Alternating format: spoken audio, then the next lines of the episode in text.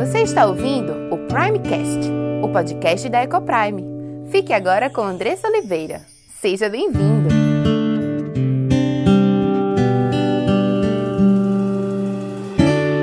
Meu nome é Andressa Oliveira, sou esposa, mãe, educadora, diretora da Ecoprime International Christian School e apaixonada por aprender e ensinar sobre educação de filhos e sobre casamento, que é onde tudo começa. E quero agradecer a você por estar aqui comigo, me dar o privilégio de compartilhar com você da palavra de Deus, aquilo que Deus nos fala sobre família, sobre criação de filhos e sobre casamento. E hoje a gente está iniciando uma série sobre filhos no casamento. Muitas vezes é, se fala que ah, filhos complicam muito o casamento, muitos casais entram em crise por conta dos filhos. Muitos casais hoje repensam se é legal ter filhos ou se não é legal ter filhos. Mas o que, que a Bíblia fala sobre isso? Né? Será que é isso mesmo? Será que filhos complicam o casamento? Será que filhos são bênção no casamento?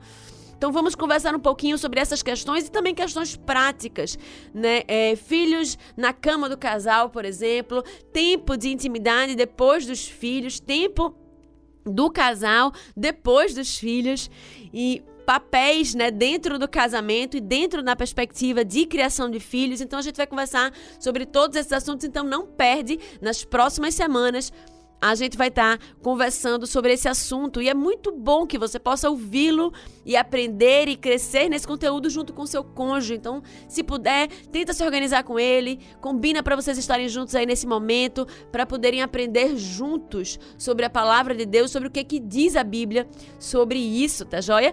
Antes de a gente seguir, eu quero te chamar para você respirar fundo junto comigo. Respira fundo. Deus fez o oxigênio, né, para nos dar vida, para garantir saúde. Então respira fundo e aproveita e agradece a Deus. Agradece por tudo que ele tem feito na tua vida, pelos livramentos, né? Muitas vezes nós passamos por situações e esquecemos de agradecer a Deus Agradece a Deus porque Ele te livrou. Agradece a Deus pelos livramentos que você percebeu e por aqueles que você não percebeu. Agradece a Deus porque Ele é bom, porque Ele é Deus provedor, porque Ele cuida de nós o tempo todo.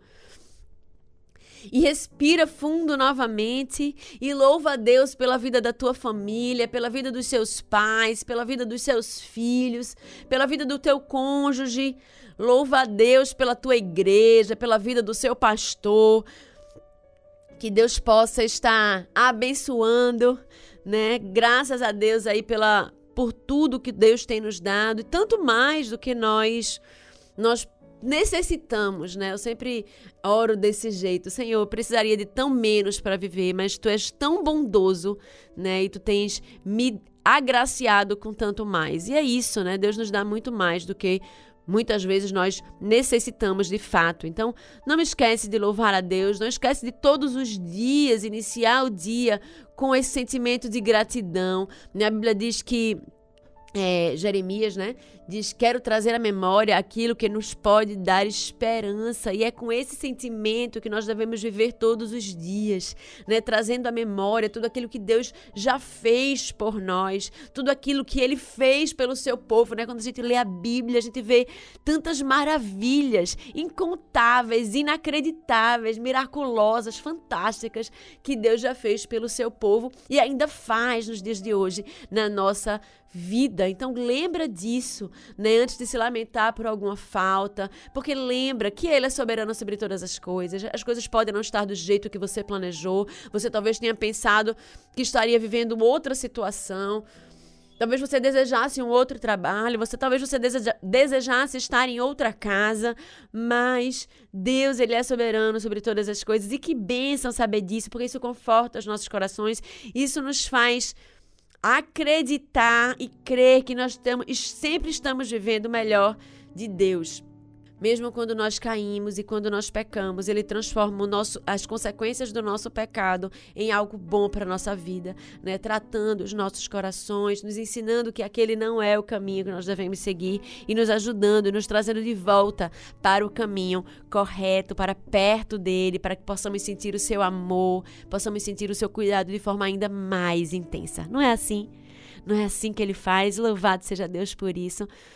E eu quero te convidar para estar atento agora, porque nós vamos iniciar a nossa série sobre filhos no casamento. E eu queria te convidar para que, se você tiver alguma dúvida sobre esse tema, talvez você esteja vivendo alguma situação em relação ao seu casamento, em relação aos seus filhos, talvez vocês estejam discordando em relação às ordens dos filhos em casa, talvez o, o seu cônjuge esteja passando por cima das suas ordens, talvez vocês discordem em relação à, à forma de tratar a questão da rebeldia no coração do seu filho, ou a questão da, do sono. Um acha que deve dormir na cama, outro acha que deve dormir no seu quarto. Não sei.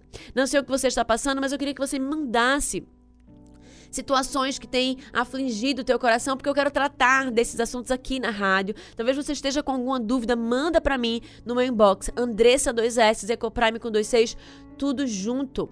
Manda para mim lá dúvidas e lá também eu tô diariamente postando conteúdos sobre família, sobre criação de filhos, sobre educação cristã. Então você pode ir lá e me segue também para que você esteja, seja abençoado com esses conteúdos que eu produzo diariamente.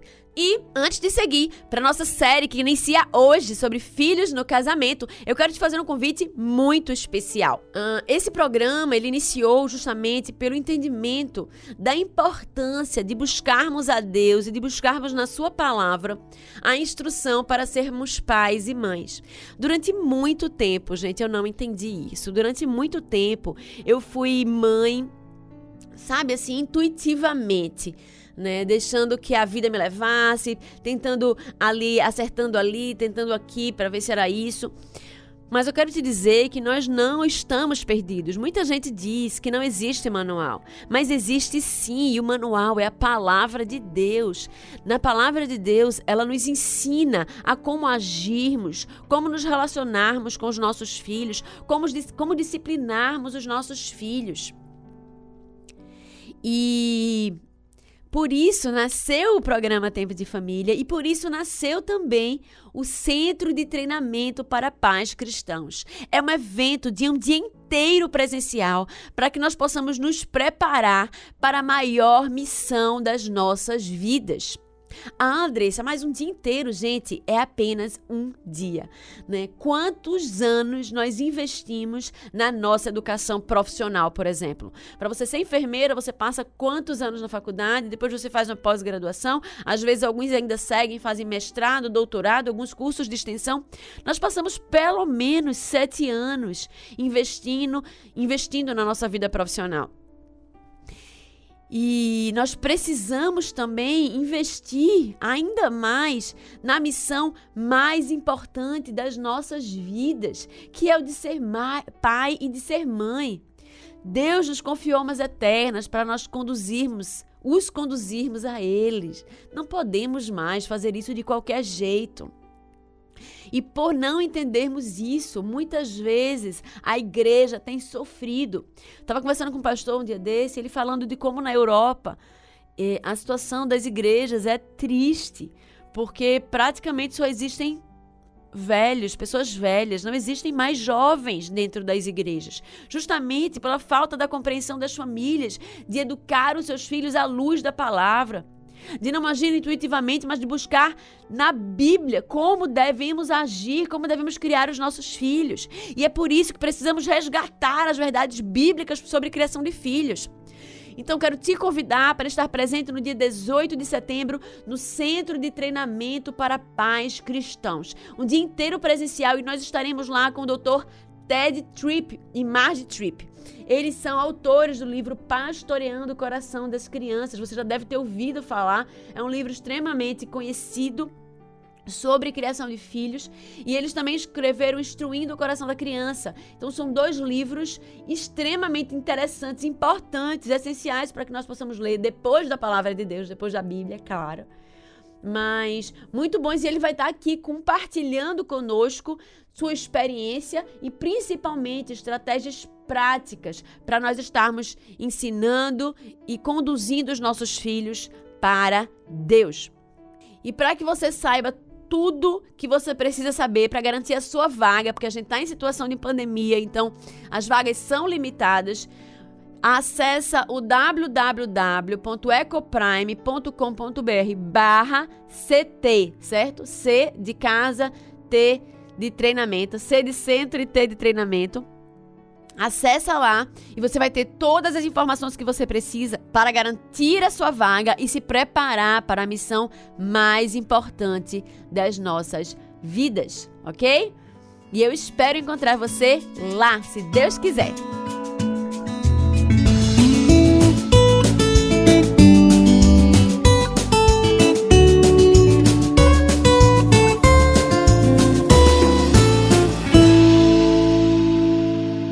Olá, meu nome é Andressa Oliveira, filha e serva do Deus Altíssimo, esposa de Gabriel, mãe de Diego, Cauã e Aimee, educadora e diretora da EcoPrime International Christian School. Tenho aprendido que Deus nos ensina sobre casamento, criação de filhos e educação cristã.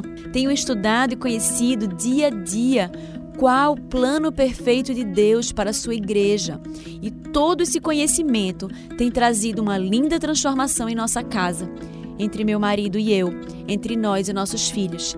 E eu quero compartilhar essas verdades para que mais lares sejam transformados. E este podcast é para você que tem buscado viver no centro da vontade de Deus em todas as áreas de sua vida, ansiando por entender qual o caminho que ele nos aponta para a liberdade, felicidade e sucesso em Cristo. Iremos trabalhar aqui conteúdos diversos que possam contribuir com a sua vida familiar, sempre dentro de uma cosmovisão bíblica cristã. Mas para que esse conteúdo possa abençoar a sua vida e sua casa, você precisa estar com coração e mente abertos para ouvir a voz de Deus. Que este podcast seja um instrumento nas mãos daquele que nos criou, nos salvou e nos amou e deseja que vivamos a vida em abundância que ele preparou para os seus.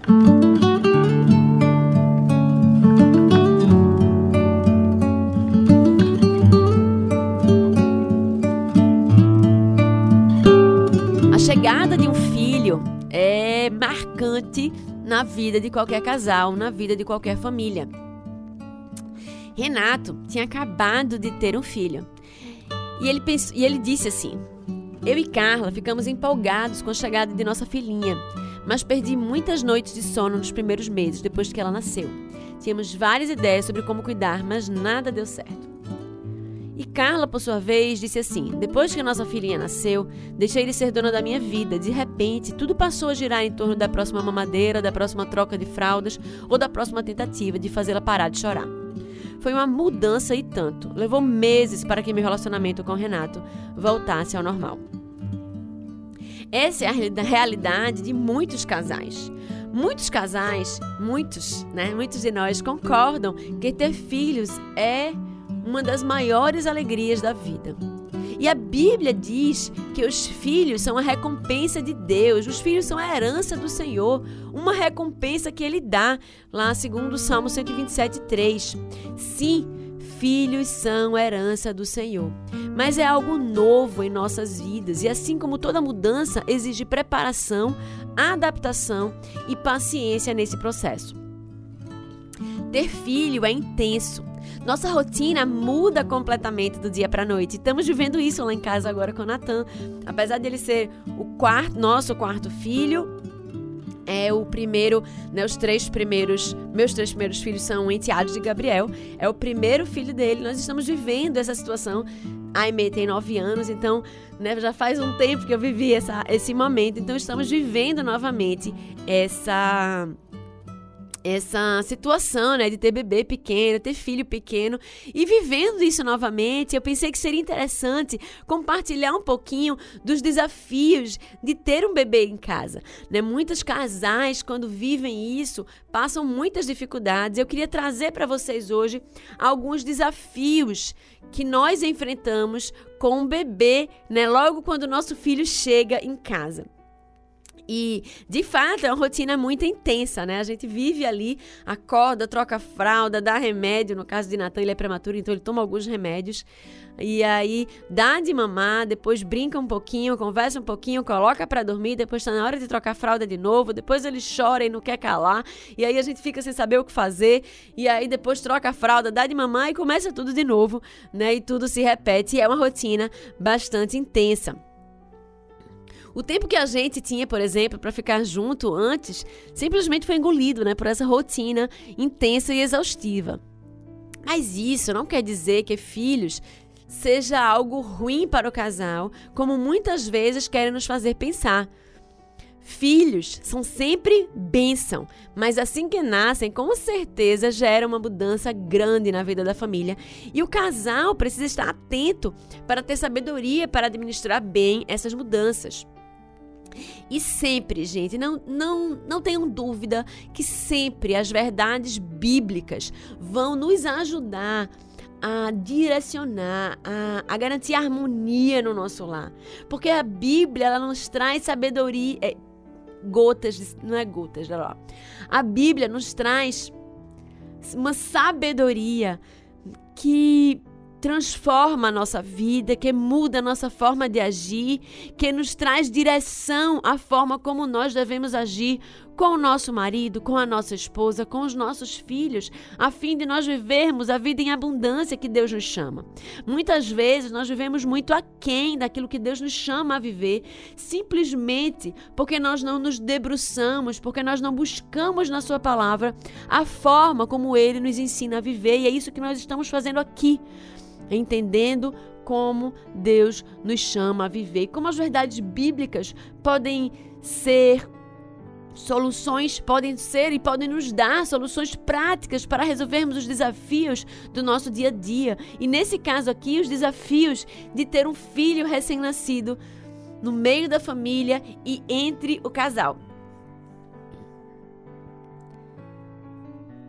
Por exemplo, é, normalmente a mãe, né, que carrega o filho no colo, e o filho nasce, ele depende inicialmente totalmente da mãe, né, a questão da amamentação. Então, normalmente a atenção da mãe se volta toda para o filho, né, para o cuidado, para o amamentar.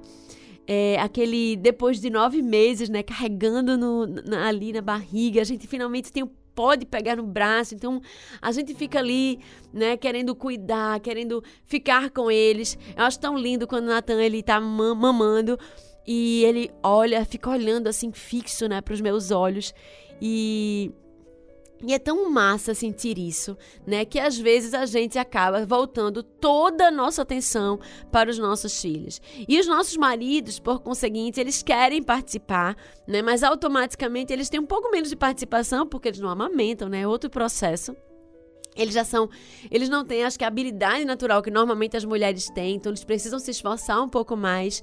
E muitas vezes eles sentem muito mais a ausência da mulher que tão, tá tão envolvida ali com o filho.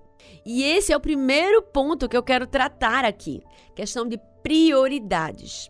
Facilmente a mulher coloca o filho em primeiro lugar e muitas vezes os pais também. Mas nós precisamos entender que o primeiro lugar na vida do casal não são os filhos. Apesar de o amor ser tão intuitivo, apesar de o amor vir tão natural, vir tão, vir tão fácil, os filhos não são a prioridade do casal. Tem muita gente que diz assim: ah, mas, Andressa, filho é para sempre, casamento é hoje, não é amanhã né? E é isso que o mundo está falando aí fora. E tudo bem, o mundo fala aí fora porque eles não entendem o que a palavra de Deus nos diz, eles não têm a Bíblia como sua regra de fé e prática. Mas isso, de forma alguma, pode estar na nossa boca. Nós que somos chamados como povo de Deus, separados, escolhidos de Deus, nação santa para vivermos uma vida em obediência ao que Deus nos chama a viver, aqueles que creem na palavra de Deus no seu poder transformador. Nós somos chamados a viver e a pensar e a nos relacionarmos e a sentir de forma diferente. Não é isso que a Bíblia nos diz. A Bíblia nos diz que nós fomos feitos para sermos um. O que Deus uniu, não o separe o homem. né? O casamento que é hoje é para sempre. Lá em Mateus, deixa eu ler aqui um trecho para vocês.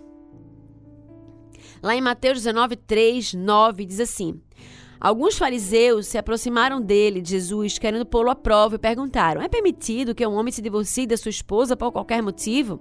E ele respondeu: Não leram que aquele que os criou no princípio os fez homem e mulher? E disse: Por essa razão o homem deixará o seu pai e sua mãe e se unirá à sua mulher, e os dois serão uma só carne? De modo que o homem não deve se separar. Perguntaram-lhe então: Então por que Moisés mandou que o homem desse à, mulher carta de divórcio e a mandasse embora? E ele lhes disse, Jesus disse: Foi por causa da dureza do coração de vocês que Moisés lhe fez a concessão de se divorciarem de sua esposa, mas não era assim no princípio. Eu lhes digo que quem se divorcia de sua esposa, a não ser por causa de imoralidade sexual, e se casa com outra, comete adultério. Então, esse é um dos muitos trechos que a Bíblia fala que Deus uniu homem e mulher em casamento e nós não devemos nos separar. Então, casamento é sim até que a morte nos separe. Eu até fiz um post esses dias sobre a romantização do divórcio, né? Como o divórcio, ele tá cada vez algo mais normal, algo mais natural. Ah, tudo bem, foi ótimo, foi bom enquanto durou. Não. Não é assim que Deus nos chama a viver. Deus nos chama a viver casamentos para sempre. E esse é o primeiro ponto para entendermos que o nosso cônjuge, ele precisa ser a nossa prioridade em detrimento ao nosso filho. Se você quer saber mais sobre esse assunto de casamento, divórcio e novo casamento, tem uma série lá no Primecast que a gente já fez aqui, que fala exatamente sobre isso. Você vai poder tirar lá todas as suas dúvidas. Mas eu quero me concentrar aqui no fato de que casamento é para sempre. Segundo a Bíblia nos chama a viver, a não ser pelas exceções né, de imoralidade sexual, de abandono que a Bíblia nos traz, mas no que depender de nós, se formos os dois filhos do Deus Altíssimo, povo santo, que não haja separação, que não haja divórcio, que vocês resolvam as suas diferenças diante de Deus, se precisarem busquem ajuda de algum irmão que os possa ajudar, mas que não se separem. Esse é o chamado de Deus para a sua igreja. Que estejam juntos até que a morte os separe. Esse foi o compromisso que você fez diante de Deus, a sua esposa, seu marido primeiramente diante de Deus, depois a ele. Então, o cônjuge, ele vem em primeiro lugar. O cônjuge, ele é a sua primeira prioridade, a sua esposa é a sua primeira prioridade, o seu marido é a sua primeira prioridade. E depois vem os filhos, que são frutos desse amor e desse, desse enlace matrimonial. Né? A Bíblia diz que é, os dois são feitos uma só carne, e depois eles vão ter filhos, e depois os filhos vão embora e o casal fica. Né? Então essa união ela é para sempre. E isso muitas vezes, de forma muito. É muito normal que aconteça que a gente tenda a colocar os nossos filhos em primeiro lugar. Eu já cometi esse erro até entender o que a Bíblia me chamava a fazer, como a Bíblia me chamava a sentir. Ah, Andressa, mas a gente não manda no coração, não, não dá. Eu amo, eu, eu amo mais os meus filhos. Olha só, é, a gente já teve a oportunidade de tratar aqui algumas vezes sobre amor, né? O conceito de amor, muitas vezes, ele é romantizado, né? E a gente vê aqueles filmes de amor à primeira vista, né? Aquele amor avassalador que nos toma por completo, nos leva a fazer loucuras. Mas não é desse amor que a Bíblia fala. A Bíblia nos diz que amar é uma decisão. E tem isso na Bíblia nesse, eu nunca vi. Pois é, tem quando a gente presta atenção. Não tem escrito assim, amar é uma decisão, né? Mas quando Deus nos chama a amar, como é que ele nos chama? Ele diz assim, veja se você consegue nutrir um amor pelo seu irmão. Não é assim, né? Deus nos chama amarás. É uma ordem, então essa ordem, ela chama e ela nos leva a entender que amar é uma decisão. Porque se fosse algo que dependesse de eu sentir alguma coisa, não seria assim que ele nos daria essa ordem, não é? Então, amarás ao Senhor teu Deus de todo o teu coração, amarás ao teu próximo como a ti mesmo. É uma ordem que Deus nos dá e todos os dias nós devemos decidir amar o nosso cônjuge, todos os dias nós devemos decidir amar a Deus, todos os dias nós devemos decidir amar o nosso próximo, os nossos filhos. Ah, mas eu nem preciso decidir amar os meus filhos, porque esse amor é tão natural. De fato, ele é natural. O amor aos nossos filhos é um amor natural, diferente muitas vezes do nosso cônjuge, que muitas vezes nos faz raiva e a gente fica com aquela, né, com aquela mágoa no coração. Mas eu quero te dizer que Deus te chama a amar o seu cônjuge todos os dias. Então, como ele é imperfeito, assim como você é, como ele é o segundo pior dos pecadores depois de você, você precisa decidir amá-lo todos os dias. Eu sugiro a você que você ore por isso todos os dias. Senhor, tem misericórdia de mim, me ajuda a ser apaixonada pelo meu cônjuge, me ajuda a amá-lo de todo o meu coração, assim como tu me amas. Devemos orar assim todos os dias e pedir a Deus que nos ajude a amar os nossos cônjuges. E depois, nós também devemos amar os nossos filhos, entendendo a nossa missão, a missão que Deus nos dá, que é cuidar, amar, proteger e ensinar todos os dias de suas vidas até que eles estejam grandes, até que eles cresçam e estejam prontos para caminhar sozinhos. E ainda assim, nós estaremos não mais junto, né? Não mais corrigindo, mas não mais ensinando, mas sempre orando por eles, né, conduzindo-os, exortando na medida que nos couber exortar e admoestá-los. Então, estabelecemos aqui prioridades. Marido, esposa são prioridades, depois vem os filhos, né? E só seguindo prioridade, não vou me ater nisso, mas só seguindo a prioridade seguinte seria o trabalho e depois a igreja, né? Deus sempre em primeiro lugar. Então, Deus, o cônjuge, filhos, trabalho, igreja e depois ministérios, né? Muita gente coloca aí que tá tão é, com tanta fã de trabalhar na igreja que acaba colocando os ministérios antes, né, dos filhos, às vezes antes da esposa, né, e misturando ali como sendo algo para Deus e não é, tá? Mas isso a gente vai conversar outra vez. Então, de repente, tudo gira ali em torno dos filhos. E de fato, a atenção da mulher, por mais que ela tenha essa visão e entenda que a prioridade é do seu marido, naquele momento, quando o bebê nasce, ela precisa cuidar daquela, daquele bebezinho indefeso, totalmente dependente. Né? E alguns homens sentem muito a ausência da mulher. Francisco, ele disse assim: a atenção que minha esposa me dava passou a ser dada ao nosso bebê. Para mim, essa foi a mudança mais difícil de aceitar.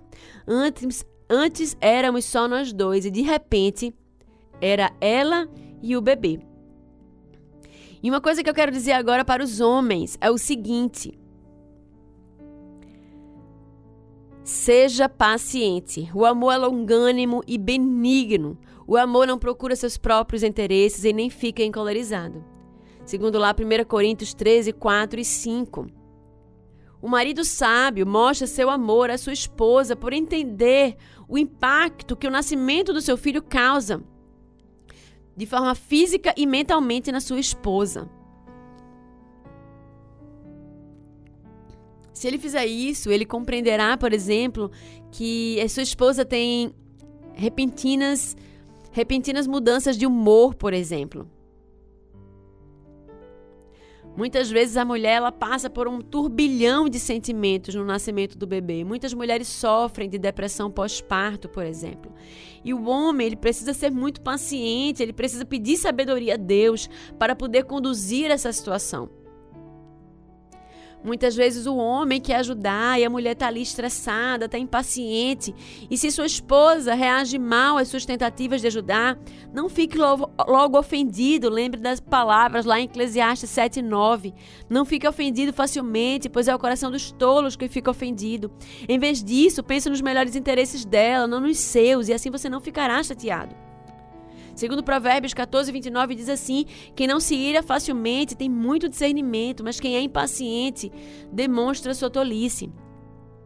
Por outro lado, eu quero falar agora para as esposas. Tenham discernimento e apoiem seu marido nesse novo papel. Muitas vezes não é tão intuitivo para eles, não é tão fácil para eles, mas o envolva na criação e no cuidado da criança mostrando-lhe pacientemente como trocar as fraldas ou como preparar a mamadeira, mesmo que no início ele pareça desajeitado. E quando ele estiver fazendo alguma coisa, mesmo que ele não esteja fazendo como você gostaria que ele fizesse, ou como você estaria fazendo, tenta não criticá-lo, não de repente refazer aquilo que ele já fez. Mas ao contrário, valorize-o. Valorize aquele momento dele, valorize a sua ajuda. Assim você estará incentivando e passando mais confiança para ele, para que ele se sinta motivado a fazer isso mais vezes e outras vezes e se envolva também nos cuidados com o filho. Muitas vezes, nesse momento de que nasce, né, o novo filho, primeiro que há aquele período de resguardo, né, dependendo se for de cesárea são 40 dias, se tiver sido normal são, é menos tempo, mas de todo jeito o marido e a mulher, elas passam por um momento de privação sexual. Então é importante que vocês conversem sobre isso. Tem gente que não tem tanta facilidade de conversar sobre esse assunto, mas é importante que vocês conversem, que digam um ao outro aquilo que estão sentindo, a falta que vocês estão sentindo e entrem num acordo de qual seria a situação é, melhor, mais ajustada naquele momento para o casal, para que você não se distancie enquanto casal, para que a mulher também não deixe, né, não largue o seu marido de lado nesse sentido, mas que vocês estejam aí valorizando e cuidando da relação de intimidade do casal. Então, quanto isso aí cabe muito a gente o homem primeiro precisa entender que é uma fase diferente, é uma fase especial que a mulher está vivendo ali, muitas vezes cheirando a leite, não se sentindo tão bonita, né? Mas então é importante que o homem ele seja compreensível, que ele seja amável, que ele elogie a sua esposa, que reafirme o seu amor a ela, para que em nenhum momento ela duvide disso, e que ela se sinta confiante, que ela se sinta feliz, se sinta amada nesse momento. É extremamente importante, né? A gente viu que a mulher ela fica numa confusão de sentimentos, então isso é extremamente importante para a mulher e para os homens, as mulheres, elas precisam também ser sensíveis. Não dá para passar 24 horas com o bebê. Claro que você vai passar ali aqueles 40 dias iniciais, né? Se cuidando, se é, restabelecendo ali sua saúde. Mas você precisa olhar para o seu marido, entender que ele tem necessidades. Precisa ajustar o tempo, né? Talvez Precise organizar a rotina do bebê de uma certa forma que você consiga ter um momento ali com o seu marido. Nós não podemos nos esquecer do nosso cônjuge, não podemos nos esquecer que eles têm necessidades e que nós também somos chamados a amá-los, a cuidar deles. E sermos a esposa que Deus nos chama também a ser. Não é porque os nossos filhos nascem que nós somos agora mães. Né? Nós continuamos ser, sendo esposas. Isso é importante que nós tenhamos em mente. Não deixando que o bebê interfira né, de forma continuada na vida sexual do casal. E aí é importante que nós tenhamos empatia, sejamos pacientes e sejamos honestos uns com os outros. Lá em 1 Pedro 3, 7 e 8 diz assim: Do mesmo modo, vocês, maridos, sejam sábios no convívio com suas esposas, suas mulheres, e tratem-nas com honra, como parte mais frágil e cordeiras do dom da graça da vida, de forma que não sejam interrompidas as suas orações. Quanto ao mais, tenham todos o mesmo modo de pensar, sejam compassivos, amem-se fraternalmente, sejam misericordiosos e humildes. Então, converse conversem sobre isso, né? Conversem sobre a questão da relação sexual, conversem das dificuldades um do outro, né? E tentem, tentem entrar num consenso em relação a isso. Mulher, outra dica, né? Se possível, tira uma, né? Aproveita que o bebê tá dormindo e dorme um pouquinho para que você possa recarregar suas baterias, para que você tenha energia para estar com seu marido, né? Em outros momentos, à noite, de repente, depois que você coloca o bebê para dormir. E pai, se possível, ajude a sua esposa também nos cuidados com o bebê, para que ela também possa descansar um pouquinho, né? De repente à noite, se ele já bebe leite de, de mamadeira, que você possa ajudar nisso. O sábio rei Salomão escreveu: Pela presunção só se causa rixa, mas há sabedoria com os que se consultam mutuamente, lá em Provérbios 13, 10. Mais um reforço para que vocês conversem e se alinhem no que precisa ser alinhado. É importante que vocês conversem. Ah, de novo, tá repetitivo. Deixa só. Esquece esse conversem. Vou só finalizar agora. Já tá em 40, né? Meu... Bora lá. Mas eu parei, parei muito, né? Deve ter aí, acho que uns 32. Vamos lá. É. Assim como um casal de patinadores inexperientes precisa de tempo e paciência para conseguir ter equilíbrio no gelo, você precisa de tempo para se ajustar também a esse novo papel como pai e mãe. E vocês acabarão ganhando confiança. Se vocês conversarem, se vocês alinharem, se vocês buscarem juntos meditar na palavra de Deus, buscarem juntos a Deus em oração, pedindo a Deus que capacite vocês, que dê sabedoria, vocês conseguirão viver esse momento a, em harmonia tirando dele o melhor, porque ele é tão precioso a chegada de um filho. Vocês viverão bem, viverão e enfrentarão esses desafios e conseguirão viver um casamento abundante, uma maternidade abundante, uma paternidade abundante, como diz meu marido, Gabriel CBO. E louvarão a Deus por cada momento precioso de ver os seus filhos crescerem. Que os filhos na vida de vocês sejam uma bênção.